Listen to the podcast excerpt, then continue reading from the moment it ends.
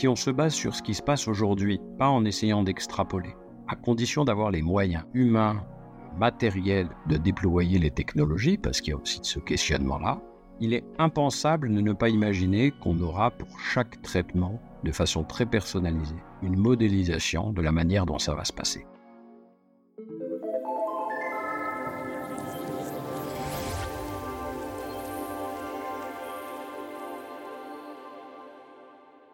Bonjour à toutes et à tous. Aujourd'hui, dans ce nouveau podcast Jeune Pousse dans la famille technologie, je demande le jumeau numérique qui devient de plus en plus incontournable dans le secteur de la santé.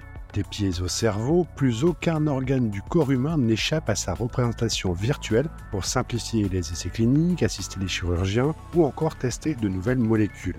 Spécialiste de cette virtualisation, l'éditeur de logiciels français Dassault Systèmes a été l'un des premiers au monde à s'intéresser à ce domaine émergent. C'est pourquoi j'accueille aujourd'hui Laurent Coste, un des experts du sujet au sein du 3D Experience Lab, qui est l'accélérateur du groupe en matière d'innovation. À ses côtés, le docteur Alain Toledano, cancérologue et radiothérapeute, qui a collaboré avec le groupe sur un projet de simulation d'une séance de radiothérapie, Vortex.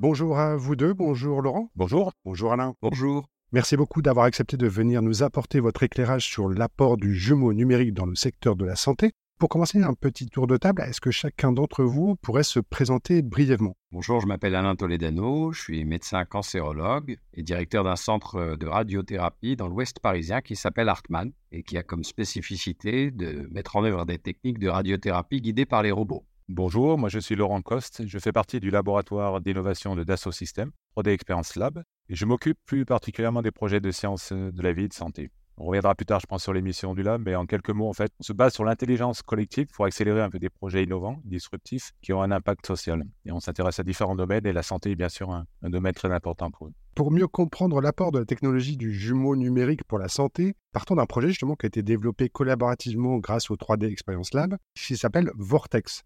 Vortex, euh, est-ce que Laurent, vous pourriez nous en dire quelques mots? Oui, comme vous avez dit, en fait, le Vortex, c'est une collaboration très étroite entre le 3D Experience Lab euh, et euh, l'Institut Hartmann. C'est un projet qui a démarré il y a déjà quelques années pour créer une expérience virtuelle de simulation d'une séance de radiothérapie qui utilise du coup un robot qu'on appelle le CyberKnife ou CyberKnife en français. C'est un robot très moderne, très précis, et le docteur Toledano pourra en parler bien plus que moi. Mais c'est également très impressionnant. En fait, le patient se retrouve seul dans la salle. Le bras du robot se déplace et se plie autour du patient pour délivrer les, les faisceaux. Donc en fait, ce robot avait été conçu avec les logiciels de Dassault Systèmes. Et en partant du modèle 3D du robot, l'idée c'était de recréer virtuellement l'ensemble de la salle de l'Institut Hartmann et de simuler une session euh, incluant les mouvements et le bruit du robot aussi. Le but final étant de proposer cette expérience au patient via un casque de réalité virtuelle pour lui permettre de mieux comprendre, mieux visualiser la procédure avant la première session. On espère diminuer son appréhension du process. Alain, vous, comment vous vous êtes approprié le projet et est-ce que vous avez un exemple d'application en tête que vous avez pu pratiquer avec Vortex? D'abord, le CyberKnife. C'est ce qu'on appelle un accélérateur de particules, une machine qui délivre de la radiothérapie, qui est robotisée et miniature, qui tourne autour du patient et qui va délivrer des centaines de faisceaux avec une précision au demi-millimètre sur cible mobile. On peut traiter avec des hautes doses de radiothérapie une tumeur en épargnant les organes autour avec très peu de toxicité, voire pas de toxicité. C'est donc une révolution dans le traitement de radiothérapie. Mais le patient ne conçoit pas forcément la radiothérapie comme étant peu toxique et le robot comme étant un allié. Parfois, la représentation mentale du patient c'est que le robot est considéré comme un ennemi, comme une technologie qu'il ne maîtrise pas. Donc il y a une, espèce de peur. Le patient est sur une table de traitement, le robot tourne autour de lui pour cette séance de radiothérapie, mais comme le mouvement est en partie représenté par la respiration, un patient qui n'est pas serein a un mouvement plus important et la séance de radiothérapie est plus longue et plus difficile. En tout cas, cette séance de précision avec le cyberknife. Donc on a en tête plusieurs exemples quand on a utilisé Vortex de patients qui ont vécu la séance de façon virtuelle grâce au jumeau numérique du CyberKnife, où ils étaient projetés dans une réalité virtuelle interactive. Ils ont appris à connaître l'environnement, ce qu'était le robot, la table, les techniciens. Donc ils avaient mentalisé cette séance. Et quand ils sont arrivés pour la première séance, ils étaient sereins, ils ne bougeaient pas. La séance a duré moins de temps. Le patient en a tiré une expérience positive et on a créé une certaine confiance même avant de faire la séance. Tu dis un temps d'attente, Vous savez qu'entre le moment où on prescrit cette radiothérapie au cyberknife et le moment où le patient commence ses séances, il y a toute une préparation, il y a un délai qui peut parfois aller jusqu'à un mois. Il y a des gens qui n'endorment pas parce qu'ils ont peur, ils craignent.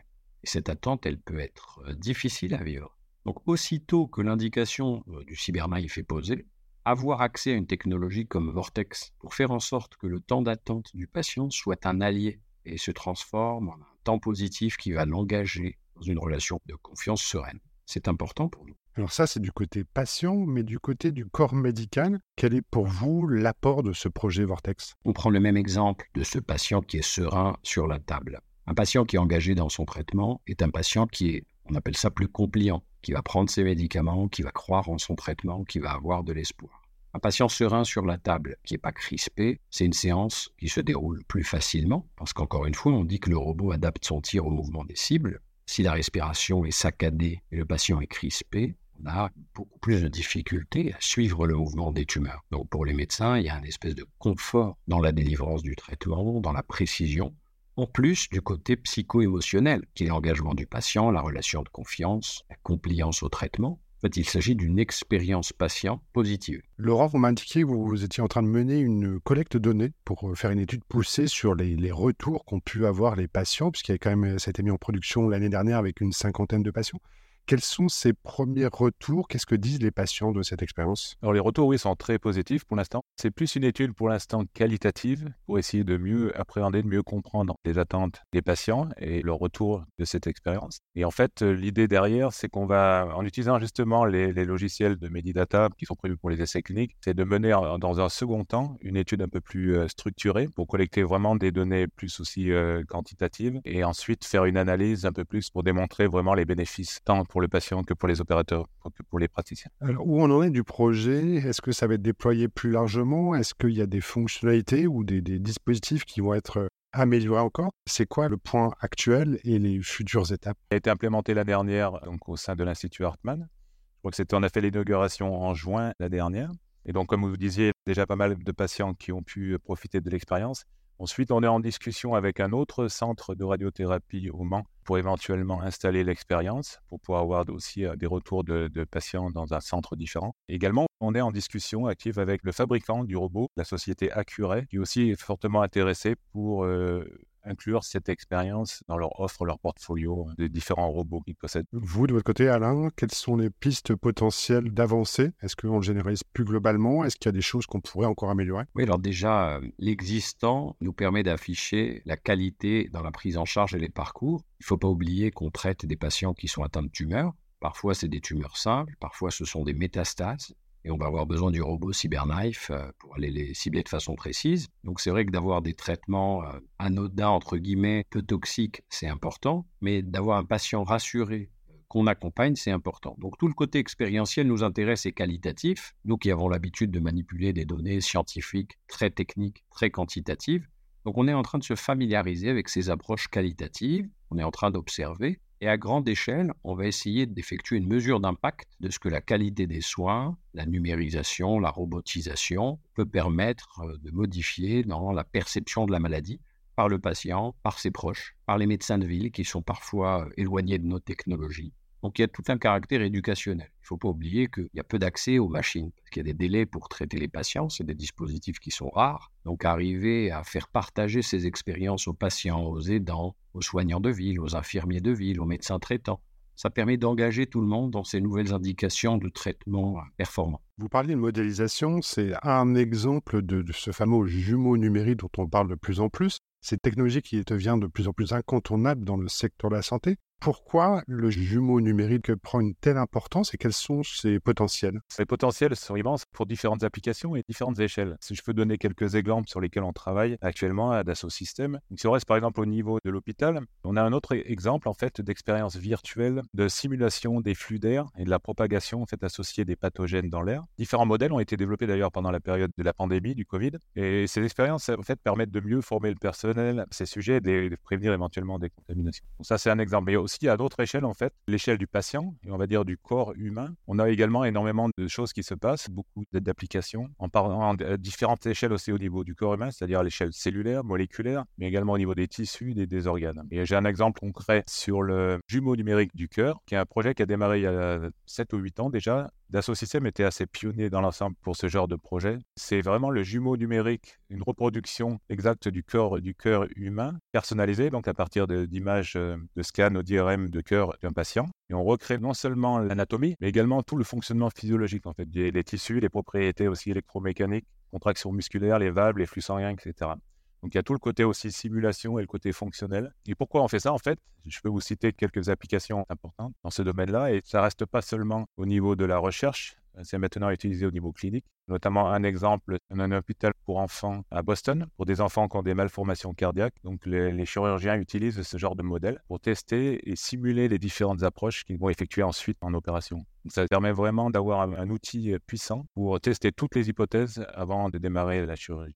On a également aussi une startup belge qui s'appelle FIOPS, qu'on accompagne, qui a développé aussi une, solution basée sur le jumeau numérique du cœur. On propose ça aussi pour le planning des, opérations faites aux chirurgiens pour des chirurgies cardiaques, pour leur permettre aussi de tester différents dispositifs médicaux, la taille, la position en fait du dispositif euh, par rapport au cœur personnalisé du jumeau numérique du patient. Et tout ça, bien sûr, pour être le mieux préparé avant de démarrer en fait l'opération. Voilà, donc ça c'est quelques exemples, mais aussi les applications de ce genre de modèle de jumeau numérique d'organes ça permet donc notamment de mieux préparer les chirurgies, donc d'avoir des diagnostics et des opérations plus précises, meilleure qualité. Mais ça peut également être utilisé dans le cadre de formation aussi pour former le personnel médical. Plutôt que d'utiliser des cadavres, ils peuvent utiliser ces modèles. Également aussi une dernière approche qui est très très importante. Ces modèles peuvent être utilisés aussi dans le développement en fait des dispositifs médicaux pour faire des tests plus in silico aussi pour éviter de faire des tests sur les animaux et ensuite pour limiter aussi les tests sur les humains. Donc plus on fera de tests en amont in silico, c'est-à-dire en utilisant ces domaines de ces modèles de jumeaux numériques, moins euh, l'impact sera moins important sur les patients, et tout en préservant bien sûr la qualité et l'efficacité de, ce genre de traitement.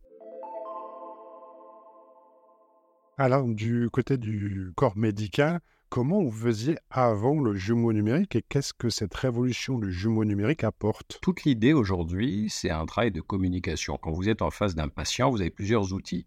Vous avez des outils de communication pour que l'émetteur et le récepteur se rejoignent. Le patient et le médecin échangent des informations. Et toute une histoire est, avec un langage différent, de se représenter mentalement les choses. Alors on avait de la représentation euh, picturale par des images, euh, mathématiques ou graphiques par des courbes. Mais là, l'immersion dans une représentation mentale, interactive, virtuelle à une autre échelle a un impact très différent. Alors nous, on va s'en servir effectivement pour représenter un traitement, expliquer, raconter l'histoire d'un traitement, ou bien pour connaître un organe, ou bien pour arriver à mieux comprendre une pathologie, un mécanisme pathologique. Mais en fait, c'est l'immersion d'autres méthodes de communication qui vont être plus engageantes, qui vont améliorer l'expérience finalement de cette relation soignant-soigné, qui vont apporter de l'information d'une part, de la confiance euh, d'autre part, qui peut être déléguée aussi en partie. C'est pas forcément plus consommateur de temps médical, parce qu'on va pouvoir engager nos équipes. Donc c'est très structurant et positif pour la vie d'une équipe que d'arriver à avoir un projet. Vous savez qu'il y a 40% des infirmières et des infirmiers sur le million en France qui veulent changer de métier par crise de sens. Mais engager des équipes soignantes sur un projet où on modifie la communication, où on fait adhérer le patient, où on crée de la relation de confiance, où on utilise des nouvelles technologies, c'est très important pour une équipe. Enfin, ça peut nous faire gagner aussi du temps, parce que des fois, on dit qu'une belle image vaut mieux que mille mots. Une belle image immersive, vivante, c'est parfois beaucoup mieux que des explications qui soient incomprises. Pour qu'on comprenne un peu mieux ce projet, donc Vortex, plus particulièrement, a été développé donc collaborativement. Est-ce comme ça que vous fonctionnez au sein du 3D Experience Lab, euh, Laurent? Oui, effectivement, le 3D Experience Lab est, vraiment basé sur l'intelligence collective et l'innovation ouverte, que ce soit en interne, au sein de Dassault Systèmes ou en externe. En fait, en interne, chaque employé de Dassault Systèmes donc ça comprend maintenant plus de 20 000 employés, peut participer en fait à ce genre de projet, peut allouer un certain pourcentage de son temps pour travailler sur ce genre de projet. Et en externe également, nous travaillons avec différents partenaires, d'autres incubateurs, des industries, de la recherche sur des projets spécifiques. Et on a également aussi un accélérateur de start-up. On a une quarantaine de projets actuellement qui couvrent différentes industries pour accompagner et accélérer des start-up qui ont des projets disruptifs. Alors, notamment la santé. Alors, ce qui est bizarre, c'est que tout le monde associe spontanément Dassault avec l'aviation, l'industrie, mais pas forcément la santé. Comment expliquer la présence du groupe dans ce secteur? Effectivement, c'est pas très connu, mais en fait, Dassault Systèmes a commencé dans l'aéronautique avec, euh, il y a, ça doit faire 30 ans maintenant, la première maquette digitale d'un avion. Donc, en fait, le jumeau numérique d'un avion qui a été déjà créé il y a 30 ans. Et ensuite, la compagnie a appliqué ce concept à pratiquement toutes les industries, en passant par le, l'automobile, les, infrastructures aussi, les buildings, les smart cities. Je crois qu'actuellement, nous couvrons environ 12 industries, et notamment l'industrie de la santé. Et donc euh, récemment, en fait, en 2020, le groupe a annoncé son ambition d'appliquer ce concept de jumeaux numériques dans la santé, avec notamment suite à rachat de, Medidata, donc une société de, gestion des essais cliniques. Mais Dassault Systèmes avait également une présence déjà dans la, dans la santé depuis euh, une quinzaine d'années avec une autre marque du groupe qui s'appelle Biovia et qui couvre tous les logiciels aussi de modélisation, simulation au niveau moléculaire dans la recherche. Donc en fait, en s'appuyant sur la, marque Biovia et la marque Medidata, qui est plus dans le développement clinique, l'ambition c'est vraiment d'accélérer sur les sciences de la vie et de la santé. Pour ça, vous travaillez de, encore une fois de manière collaborative. Comment vous avez fonctionné donc avec le docteur Toledano et différents experts pour mener à bien ce projet Vortex? Je crois que c'est important de préciser que comme le numérique est au service de l'humain, la méthode a respecté l'humain. C'est-à-dire qu'avant de construire le meilleur jumeau numérique, ben, c'est des équipes humainement qui se sont rencontrées, qui ont échangé. Alors il y a eu beaucoup d'écoute de la part du lab 3D de Dassault sur les problématiques, une visite sur site. Euh, nous, on a compris par des exemples illustrés les champs de compétences. Alors on a été téléportés, on a vécu plein d'expériences chez Dassault Systèmes pour entrevoir finalement ce qu'on ne concevait pas. Et ensuite, le cahier des charges de la manière avec laquelle se déroulait euh, une consultation, un traitement, des problématiques qu'on rencontrait, des problématiques que les patients rencontraient, que les techniciens manipulateurs rencontraient. Donc il y a un travail d'analyse sur toute la chaîne. Et ensuite, il y a un travail accompagné de modélisation, il y a des allers-retours. Ah tiens, c'est bien qu'il y ait du bruit finalement, parce que l'immersion, elle est sensorielle, il faut qu'il y ait du bruit, il faut qu'il y ait de la visibilité, il faut que les couleurs soient adaptées, il faut que ça puisse parler à tous. Il y a des phases de test. Donc il faut imaginer que derrière un projet comme celui-ci, les allers-retours, finalement, il y, a, une vie dans une équipe qui se forme pour le projet, gens qui viennent de mondes différents, et qui est importante pour nous. Ça nous apprend à nous regarder d'une autre façon aussi. Si on se projette un petit peu, rêvons un petit peu, c'est la période où on peut se permettre encore de rêver.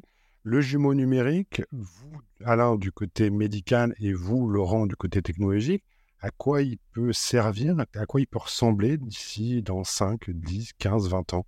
La prospective, c'est assez intéressant. De toute façon, si on se base sur ce qui se passe aujourd'hui, pas en essayant d'extrapoler, à condition d'avoir les moyens humains, matériels de déployer les technologies, parce qu'il y a aussi ce questionnement-là, il est impensable de ne pas imaginer qu'on aura pour chaque traitement, de façon très personnalisée, une modélisation de la manière dont ça va se passer.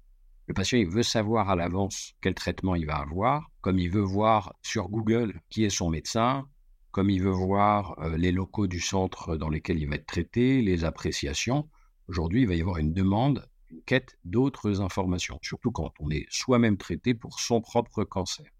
Arriver à comprendre qu'il va y avoir non seulement une expérience de traitement qu'on va essayer de vivre en amont, mais également des explications à propos du traitement, une interaction la plus possible avec tous les paramètres. Et classiquement, les gens y viennent en nous disant, on m'a fait ce diagnostic, j'ai passé 15 jours à sillonner Internet, et j'arrive avec 200 pages finalement de, connaissances que j'ai essayé d'acquérir. Donc plus on, on, arrivera à être juste dans la personnalisation de l'approche diagnostique et thérapeutique, plus on se rapprochera de la demande patient qui est immense et légitime. Laurent? Oui, en fait, j'ai donné l'exemple tout à l'heure du cœur humain, mais en fait, l'objectif, c'est d'appliquer ce genre de modèle à l'ensemble du corps du patient, de mettre en équation toutes les caractéristiques biologiques d'un patient, d'avoir vraiment une vue holistique du patient avec des systèmes de modélisation et de simulation et je, on pense vraiment que ça va transformer la médecine. C'est pour ça que c'est vraiment une vision à long terme, parce que c'est compliqué. On a d'autres projets que le cœur, on a des projets dans le, cerveau, euh, les poumons, des projets sur, le, sur la peau, ce, genre de, simulation. Et, petit à petit, en fait, l'idée, c'est vraiment d'apporter oui, des outils pour transformer les pratiques de la médecine. Et n'est pas Dassault Systèmes qui le fera tout seul, comme on a mentionné pour le projet du cœur. C'est vraiment une collaboration euh, internationale avec toutes euh, les, équipes, avec les, universités, la recherche, l'industrie, bien sûr les, autorités réglementaires